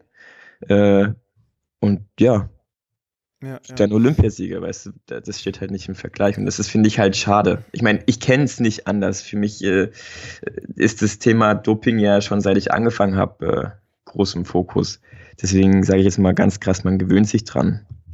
Also ich kann nur meinen vollsten Respekt für alle Athleten aus der Nationalmannschaft aussprechen, weil wenn man so einen Sport macht, der unglaublich schön ist, aber dann halt wirklich so wenig Anerkennung bekommt, um dann, dann mit solchen Sachen zu kämpfen hat, wie dieser fehlenden Fairness, was Doping angeht, da kann ich nur meinen Hut vor euch ziehen. Und das hätte ich auch gesagt, wenn ich nicht Ex-Gewichtheber gewesen wäre. Also an dieser Stelle können alle mal applaudieren für Max Lang und die deutsche Nationalmannschaft des Gewichthebens. Ich gebe es gerne weiter. Ja, also was mich auch interessieren würde, ist, wenn ihr zum Beispiel in der Trainingshalle seid, dann seid ihr natürlich auch im Austausch mit internationalen Leuten. Du hast bestimmt schon mal Lucia schon die Hand geschüttelt oder mal Hallo gesagt oder. Ich stand mal neben ihm. Ich glaube, er kann nicht so gut Englisch. Ach so, das glaube ich auch. Aber du weißt, man ist bestimmt so in Interaktion. Wissen die anderen, durch was ihr eigentlich gehen müsst mit den Kontrollen und ziehen die so ein bisschen auch den Hut vor euch? Ist da wenigstens derenseits etwas Anerkennung? Ja, das Witzige ist, dass die ja der Meinung sind, dass wir auch dopen. Ach Quatsch. Natürlich. Also wir haben ja, wir haben ja auch, äh, wir hatten ja auch Sportler, die, die einen anderen Hintergrund hatten. Äh, ich, äh, einen russischen zum Beispiel und dann spricht man natürlich auch mit den Russen. Mhm. Und ja, also für die, so wie für die vermeintlich das Doping normal war, haben die natürlich auch gedacht, dass es für uns normal ist, sodass wir halt äh, das falsche Zeug nehmen, mehr oder weniger. Ja, krass. Ey. Und die, die glauben nicht. Also die glauben uns nicht, dass wir da, dass wir da so kontrolliert werden müssen. Hm. Was ich immer damals gehört habe, ist ein Begriff, der heißt, ein Satz, die Deutschen nutzen Toleranzwerte aus ist, was, mhm. was kann man darunter, also ich, ich weiß nicht, was man darunter wirklich verstehen kann. Kann's, äh, ich weiß auch gar nicht mehr, in welchem Zusammenhang ich den wirklich. Ja, das äh, müsste man genau halt wissen. Ne, also was jetzt, also natürlich im Zusammenhang mit Doping, aber ich wusste nicht genau, was bedeutet das jetzt eigentlich? Kannst du was damit anfangen? Die Deutschen nutzen Toleranzwerte aus. Deshalb machen, deshalb haben die im deutschen Raum so gute, so gute Leistungen. Nee, wüsste ich jetzt, also ich ist nicht. Also, dass man, Politisch dass die Deutschen schon. Ich das äh, also, verstehen, die, aber dann auch in einem anderen Zusammenhang. Also, dass die Deutschen schon ähm, konsumieren äh, Steroide, aber halt, ähm, weiß ich nicht, nur zu einem gewissen Pegel, der irgendwie erlaubt ist. Ja, aber das ist ja totaler Quatsch. Ja, das geht, das kann ja gar nicht sein, oder? Also, weil wenn er dir Trennbolon spritzt und. Äh also ich, ich hätte mit dem Satz sicherlich was anfangen können, wenn ich eben das auf die, auf die Schiene gelenkt hätte, wie du es gerade gesagt hast, aber das, das äh, nee, so habe ich gar nicht gedacht. Und ich sag mal, du kannst auch nicht, du kannst auch nicht dopen äh, zu einem Level, mhm. wo es noch okay ist, weil mhm. wenn du, wenn du Mittel in deinem Körper hast, dann hast du Mittel in deinem Körper. Ob das jetzt viel oder wenig ist, deswegen bist du trotzdem positiv. Ja, ja. Ja gut, siehst du dich, wo siehst du dich eigentlich so, wie alt bist du jetzt? Ich werde 26. Wie siehst, wo siehst du dich mit 30, 31, was Sport angeht? Äh, ich mit 30 mache ich, glaube ich, nicht mehr so aktiv Gewichtheben, wie ich es jetzt tue. Okay. Was wäre jetzt vielleicht noch das höhere Ziel? Weil du bist ja jetzt an dem Punkt. Was sind deine Bestleistungen im Reißen und Stoßen? Äh, gerissen habe ich bis jetzt 158 und gestoßen da tümmel ich immer noch bei 190 rum. Das muss ich jetzt 100, langsam ändern. 190, das ist ja jetzt eine Leistung. Ich würde schätzen, ja, in drei, vier Jahren kannst du da vielleicht pff, 10 Kilo im Zweikampf noch rausholen. Und dann ist ja. eigentlich Schluss. Mindestens. Ja, was geht dir dann da eigentlich so durch den Kopf? Jetzt weißt du, du hast natürlich jetzt noch drei, vier Jahre vor dir. Ähm, du wirst jetzt nie Olympiasieger. Wenn du Glück hast, sind bei einer Weltmeisterschaft, Europameisterschaft nicht so viele starke Gegner und dann kannst du vielleicht mal einen Titel ergattern. Europameisterschaft eher als Weltmeisterschaft. Was, was geht dir da durch den Kopf, wenn du, wenn du jetzt wieder dran, wenn man so an sowas denkt? Ist das dann wirklich die pure Liebe dem Sport gegenüber, die einen dann noch fesselt oder sagst du so, ach, ich bin jetzt routiniert in dem ganzen Game und ich ziehe das jetzt einfach durch, so lange wie ich kann? Also mir macht das ja Spaß, deswegen, mhm. deswegen mache ich es ja und deswegen steckt da auch so ein bisschen Herzliebe dabei. Und ich sag mal, klar wäre es super schön, äh, Olympiasieger zu werden, ne? aber das siehst schon, also das ist äh, für mich ist es gerade utopisch, sehr utopisch. Ähm, mein größtes Ziel ist derzeit überhaupt erstmal bei den Spielen dabei sein zu können, nachdem ich mhm. jetzt 2016 äh, knapp um ein Kilo mehr oder weniger gescheitert bin, Ach, ist, es, ist es immer noch mein ganz großes Ziel und dafür werde ich auch alles tun. Mhm. Aber natürlich ist auch, äh, sage ich mal, die Zeit einfach schön. Ich meine, wenn man zu Weltmeisterschaften ist und man kennt jetzt schon auch durch Instagram oder ja, ähnlichen sozialen äh, Kanälen extrem viele Sportler und ist mit, mit vielen cool, auch mit, mit den Leuten, die die Fotos machen, die, mhm. ich weiß nicht, ATG sagt ja sicherlich auch was, WhoCrip, das sind so, das sind so die Plattformen, ja, das sind so die Plattformen, wo, wo sich jeder austauscht, wo die ganzen Videos zusammenkommen. Und wenn man halt mit allen cool ist, dann, dann ist es auch ein super schönes Gefühl, so, so schon auch so ein, so ein Gemeinschaftsgefühl. Und da kommt halt wieder so dieser, dieses, dieses soziale Ding aus mir raus. Ich, ich habe da einfach, ich habe da einfach gerne ein Team. Also ich habe da gerne Leute, die ich kenne, mhm. mit denen mhm. ich cool sein kann und so weiter. Und das, das bringt, ist auch nochmal ein riesig großer Spaßfaktor für mich persönlich. Ja, ich glaube, vielleicht muss es auch nicht immer um einen Titel gehen, Europa-Weltmeistertitel, vielleicht muss es auch nicht immer um Olympiasieg gehen, sondern vielleicht als deutscher Athlet, dass man sich einfach sagt, es ist jetzt einfach so, wie es ist, es hat sich so etabliert mit dem Doping, aber ich weiß für mich, ich habe alles gegeben, was ich geben kann alles, wie du schon mal so schön, wie man, wie die Dopingagentur äh, hier in Deutschland schon mal mit geworben hat, alles geben, nichts nehmen. Ich habe alles gegeben und ich habe den Umständen in, entsprechend alles rausgeholt, was geht und ich kann glücklich eines Tages von dem Sport in Retirement gehen, in Rente gehen und weiß einfach, es ging einfach nicht mehr. Ich glaube, das ist auch so ein erstrebenswertes Ziel. Ja, natürlich. Also ich, ich, äh, ich, ich finde es immer ganz witzig. Also auch mein, mein Hut davor, bevor ich da jetzt anfange. Es gibt ja auch äh, Gewichtheber, die sind 70. Ja, das sind dann die ja. Masters. Mhm. Und äh, es äh, ist manchmal auch echt interessant, denen zuzugucken, wie die, die Handel über Kopf buxieren. Aber da sehe ich mich nicht. Also ich, äh, sorry. Also ich mache Gewichtheben sehr gerne. Ich gucke es mir, ich guck's ja. mir meistens auch gerne an. Ja. Aber das ist dann einfach zu viel. Also ich denke, wir beide, ich war und du bist, ich habe eigentlich vor, wieder mal zurückzukommen, Teil von einer unglaublich schönen und richtig, richtig geilen Sportart, die diese, diese Kombination einfach aus extrem schweren Gewichten in Relation zum Körpergewicht heben mit einer Technik, die so anspruchsvoll ist, die nicht jeder erlernen kann und einfach so technisch anspruchsvoll, das alles in Synergie ist so eine schöne Sache und so eine geile Sache und Gewichtheben hat auch einfach eine geile Geschichte, hat einfach eine geile Vergangenheit ist, glaube ich, auch einer der ältesten Sportarten überhaupt. Und jemand, der nicht Nervenkitzel kriegt, wenn er sich anguckt, wie Pyros Dimas oder äh, Lu Xiaojun heben auf Gewichtheber-Wettkämpfen, die, denen fehlt es an Empathie. also das ist so, da muss ich echt sagen, was man da manchmal sieht. Äh, natürlich wird es jetzt so ein bisschen nischig jetzt, was wir sprechen, aber du kannst dich bestimmt erinnern, 2014, die Weltmeisterschaft, wo Ilya Ilin gegen David Bezanyan gegen Ruslan Nurudinov ja, ja, ich, ich hab, Klasse. Das da habe ich mir, ey, Battle. Also da habe ich mir fast in die Hosen geschissen. Ich weiß noch ganz genau, wie ich da saß mit einem Freund und mir das angeguckt habe. Es war einfach unglaublich, was da auf dem Spiel stand. Ne? Also Ilya Ilin ist der beste Gewichtheber überhaupt, kann man so sagen, äh, der noch nie einen Wettkampf verloren hat. Äh, und jedes Mal, wenn er auf einen Wettkampf gewonnen, gegangen ist, hat er den gewonnen. Das würde mich auch interessieren, so als Athlet, wenn du weißt, ich bin jetzt in der Gewichtsklasse mit Ilya Ilin und der hat jeden Wettkampf gewonnen, ob man da nicht so ein bisschen Hoffnung verliert. Ja, war, war halt auch ja, schon positiv, ne? Echt? Die Alien wurde doch noch nie erwischt. Ja, Ach so, aber im Nachhinein erst. Das war ja. Äh, ja, ganz spät im Nachhinein. Okay. Aber dieser Wettkampf einfach, der war, hatte ja irgendwie Pause seit, seit der Olympiade 2012, war zwei Jahre nicht mehr da und dann war die Weltmeisterschaft in seinem Heimatland und äh, dann hatte er so ein unglaublich starkes Konkurrenzfeld und dann haben die ihm den Welt, da haben die den Weltrekord irgendwie weggeschnappt äh, und dann kam noch mal ein anderer, der hat dann den Weltrekord gebrochen. Dann kam Ilya Ilin, musste sich den zurückholen, hatte nur eine Chance, hat davor den Versuch aber nicht geschafft, musste steigern. Es war unglaublich spannend, Alter. Ich glaube, wenn man auf YouTube einfach nur eingibt, äh, 2014 Almaty 105 also ich sage jetzt einfach mal ein paar Keytags, äh, Weightlifting. Dann findet, dann kommt das Video direkt, da hat das jemand schon zusammengeschnitten. Das ist unglaublich spannend. Tut mir leid für den äh, Fan-Talk gerade, liebe Du, Zuhörer. alles cool. Das, äh, 2014 in Almaty war meine erste Weltmeisterschaft. Ach, krass. Da muss, was, du hast ja das bestimmt, warst du im Publikum, als das passiert ist, wo Ilya Ilin gewonnen hat? Nee, wir sind, wir sind einen Tag nach unserem Wettkampf schon wieder abgereist. Also wir reisen ja in Gruppen an und dann reisen wir in Gruppen leider auch wieder ab. Ach so. Aber ich habe es okay. mir gegeben.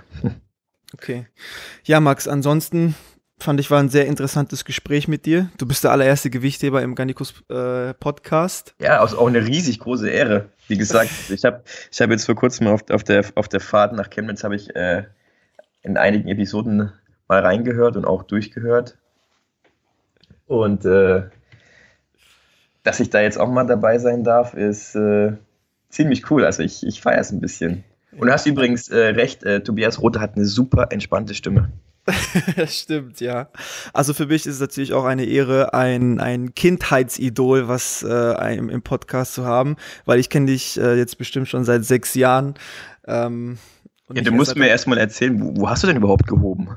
Also ich habe im Azi Soos gehoben. Der Azi Soos ist ja einer der erfolgreichsten Vereine überhaupt gewesen damals. Aber als dann die ganzen Geldgeber verstorben sind und abgehauen sind, ähm, ja, musste dann der Verein nach zehn Jahren äh, seit die Geldgeber halt weg sind, schließen. Also jetzt letztes Jahr haben wir geschlossen ähm, und konnten nicht mal mehr die Heizrechnung bezahlen. Oh shit. Und ähm, ja, dann haben die auch unsere Kasernen abgerissen, haben da jetzt Altenheime hingebaut und äh, ach, das ist eine lange, sehr traurige Geschichte, mit der ich mich nicht beschäftigen möchte. Ich habe aber gesagt, als Rache eines Tages, wenn ich sehr wohlhabend bin, äh, baue ich äh, nochmal einen Gewichtheberverein auf und nenne den Azi Soest. Egal, wo ich den hinbaue, wenn ich den hier in Berlin hinbaue, nenne ich den Azi Soest und äh, ziehe dann einfach alles nochmal hoch. Einfach diesem schönen Sport, willens, weißt ja, du? Ja, da, da, schließt sich auch so ein bisschen der Kreis. Wenn man es jetzt halt schafft, das Gewichtheben in Deutschland wieder so, mhm. ich sag jetzt mal, äh, populär zu machen, dann wird es ja sicherlich irgendwo Geldgeber ja. geben, die sagen, ey, Voll. man könnte doch da was machen.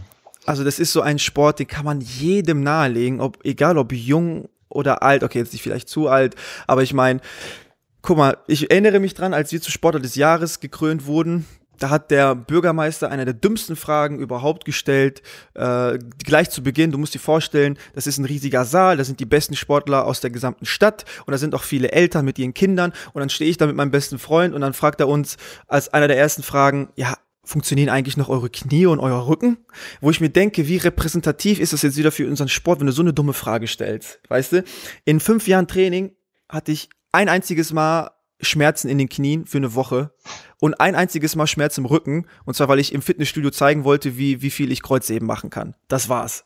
Weißt du, weil ich da ein paar Leuten imponieren wollte und mich profilieren wollte. Ansonsten ist das so einer der gesündesten Sportarten, die du machen kannst, die rund um deinen Körper ästhetisch macht und rund um deinen Körper richtig geil funktionell trainiert und einfach unglaublich attraktiv ist als Sportart an sich, von der Ausführung her, weißt du? Ja, man muss, man muss halt äh, mit, mit vielem aufräumen jetzt. Also ja. Voll, ich, sage jetzt mal, die, die Ansage von der, oder die Frage von dem Bürgermeister ist natürlich, also ich würde es ihm, glaube ich, nicht mal übel nehmen, weil der hatte einfach keine Ahnung und wollte irgendwas sagen. Und ich kenne das auch, wenn du manchmal einfach nur irgendwas sagen willst, dann kommt der größte Schwachsinn raus. und das, ja, gut, das liegt halt auch so ein bisschen auf der Hand. Ne? Der denkt sich, okay, Gewicht heben, hohe Lasten, boah, Alter, das muss bestimmt übel auf die Knie gehen. Ja. Aber das muss es nicht. Und äh, Voll. Ich sag mal, jetzt auch gerade durch CrossFit und so weiter, wo, wo Gewichtheben so einen richtigen Boom hat, mhm. dann muss man die Chance packen und aufräumen. Also, Voll. wenn ich da kurz die Chance kriege, Gewichtheben ist echt super geil, wenn man es mhm. richtig macht. Ich meine, schaut euch Max an. Max sieht aus wie ein Vieh und kann Lasten heben wie ein Vieh. Also, wenn das nicht erstrebenswert ist, dann weiß ich auch nicht. Ja, natürlich, aber das ist dann halt wieder ein Schritt mehr. Also ich, ich, ich rede jetzt von dem, von dem normalen, ähm, ich gehe dreimal die Woche zum Training, vielleicht auch viermal und, und mache das so ein bisschen mein Ding. Ähm, das macht ultra Spaß, weil selbst wenn man sich oder weil man sich immer selber so ein bisschen challengen kann, nur, also worauf ich aktuell immer sehr viel Wert lege, dass irgendwer dabei ist, der sich so ein bisschen auskennt mit Gewichtheben, weil so dieses, ja, ich habe es mir selbst beigebracht, äh, bin ich immer so ein bisschen, mh, hm, also dann bin, könnte es mhm. passieren, dass dir halt echt mal die Knie wehtun oder vielleicht auch mal die Bandscheiben, genau. weil du es einfach falsch machst.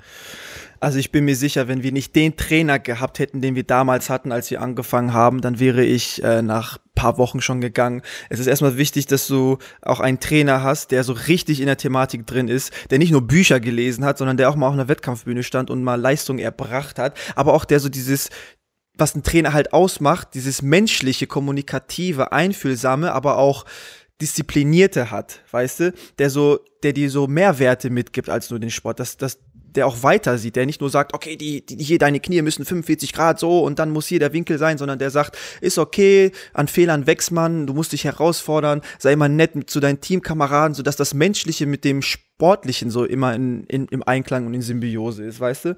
Und vor, vor allem, was ich auch oft sehe, ist, das kennst du bestimmt auch, ähm, wenn du halt in anderen, wenn du mal also jetzt zum Beispiel jung warst, wenn man halt bei anderen Vereinen mal ist, weil man da, weil dann Wettkampf ausgetragen wird, dann siehst du halt, manche Leute sind halt einfach echt super langweilig, was, also die Trainer sind super langweilig.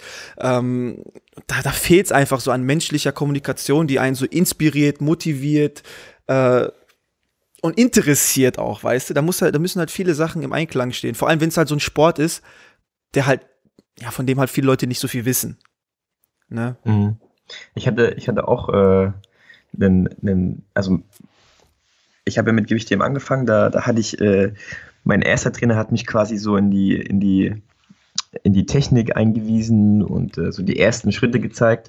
Mhm. Und dann hatte ich äh, meinen zweiten Trainer, das war auch der große Stützpunkttrainer aus Chemnitz, das war Stefan Grützner. Und das war, das war ein Trainer, wie man sich eigentlich vorstellt. Ne? Also ein älterer Herr, war sehr erfolgreich, hat, hat äh, bei den Olympischen Spielen in München 72 hat er Bronze geholt und hatte halt auch einfach diese, diese Erfahrung. Und die, also die Erfahrung gekoppelt mit dem Herzblut, das da noch drin gesteckt hat, weil er eben selber äh, erfolgreicher Gewichtheber war. Und das Menschliche, das hat so gut geklappt, dass es eigentlich, das war echt, also die Zeit hat nochmal richtig geil auf Gewichtheben gemacht. Und äh, da hat alles gepasst. Es war auch so ein bisschen, äh, ja, wie so Vorbild auch nochmal. Ne? Ja, das ist, ja. Und das hat, äh, das hat viel ausgelöst in mir. Also das hat mich auch sehr viel weitergebracht. Deswegen äh, ist es schade, dass es solche Trainer nicht mehr so viel gibt, weil sie halt auch langsam ein bisschen älter werden und ich sage jetzt mal so, die, die Rente haben sie sich dann auch verdient. Ja. Äh, da muss man nicht mehr ganz so viel buckeln. Aber das, das, das lässt jetzt langsam nach. Und eigentlich müsste jetzt mal wieder so eine, so eine Ära heranwachsen. Ne? Mhm. Herr Fasel kennst du doch auch noch, oder? Ja, klar. Grüß dir mal von mir. Wenn ich ihn wiedersehe, grüße ich ihn. Ja, der müsste sich noch an mich erinnern. Okay. Ja, ansonsten, Max, wie gesagt, ich ziehe den Hut vor dir und der gesamten Mannschaft. Ähm, schön, dass sich mein Kindheitsidol des Gewichthebens nochmal Zeit für mich genommen hat, für den Podcast. Ansonsten gerne, trainier, gerne. trainier fleißig weiter. Du bist eine Maschine und siehst auch aus wie eine Maschine. Du machst alles richtig. Und danke dir für deine Aufklärungsarbeit im Gewichtheben. Ich weiß das vor allem auch sehr zu schätzen als äh, Ex-Gewichtheber. Und ähm, Hast du vielleicht noch abschließende Worte an die Zuhörerschaft von Gannikus? Ja, gerne. Also, wer jetzt gerade mal so ein bisschen hellhörig geworden ist oder eh mal vorhatte, Gewichtheben auszuprobieren, macht das unbedingt. Bestenfalls in einem Verein, wo ein Trainer vor Ort ist. Äh, ansonsten könnt ihr auch gerne mich kontaktieren äh, über meine Homepage max-lang.com und, äh, oder ist es mittlerweile schon de? Warte, ich muss mal kurz gucken. ist jetzt ein bisschen peinlich, man, soll schon wissen, man soll schon wissen, wie die eigene Website heißt. Es, es ist kommt tatsächlich. Äh, okay. Im schlimmsten Fall guckt er einfach bei Instagram. Ja. Und äh, ja, jedenfalls, ihr könnt gerne Kontakt zu mir aufnehmen. Und ja, ich stehe euch gerne mit Rat und Tat zur, zur Seite, motiviere euch auch gerne. Äh, wichtig ist nur, dass wir Gewichte wieder groß machen und genau. wir sind auf einem guten Weg. Und deswegen danke ich dir für die Chance, mich da ein bisschen vorstellen zu dürfen, auch den Sport. Ja, gerne. Check den Max out auf Instagram, auf YouTube ist er aktiv. Ach ja, und eine Sache, die wir noch vergessen haben zu erwähnen. Liebe Frauen, ihr könnt auch Gewicht heben anfangen. Also natürlich, wenn man jetzt Gewicht Sehr wünschenswert. Und, und, und, man sieht ein Bild von Tatjana Kaschirina, ist natürlich ein bisschen erschreckend. Aber wenn man dann sieht, äh, Julia, Julia Rode, die heißt ja jetzt Julia Schwarzbach, ne? Richtig. Oh, wenn, ach, da könnte ich so viele Sachen erzählen. Das war unser Crush damals. Ich, könnt, ich kann dir gerne Grüße ausrichten. Also du kannst mir gerne sagen, was ich ausrichten soll. Tue ich. Ich war sehr, ich war sehr aus, eifersüchtig auf ähm, Tom. Tom, weil er sie geheiratet hat. ja. Ja, ach ja, ist sehr erstrebenswert auch für eine Frau und formt den Körper auch sehr schön. Ähm, kann man sich auch mal herantasten. Genau. Sehr gerne. Max, ich bedanke mich für alles. Ich muss das Schlusswort nicht zum dritten Mal wiederholen. Danke dir für deine Zeit. Mir bleibt nichts anderes zu sagen, als das war Episode 16 des Garnicus.com Podcasts. Auf Wiedersehen. Ciao. Für mehr Wissenswertes und Unterhaltsames weisen wir gerne auf unsere Homepage www.garnicus.com hin. Dort findet ihr täglich neue Artikel und auch unseren Shop für qualitativ hochwertige und optisch sehr ansprechende Garnicus Sportbekleidung und Garnicus Sport Equipment. Unsere E-Books Elements und Nutrients, die euch alles Unabdingbare zum Thema Training und Ernährung liefern, möchten wir natürlich auch nicht vergessen zu erwähnen. Auf Facebook und Instagram findet ihr uns natürlich auch unter garnicus.com sowie unseren YouTube-Kanal für Unterhaltung und Aufklärung in Videoform.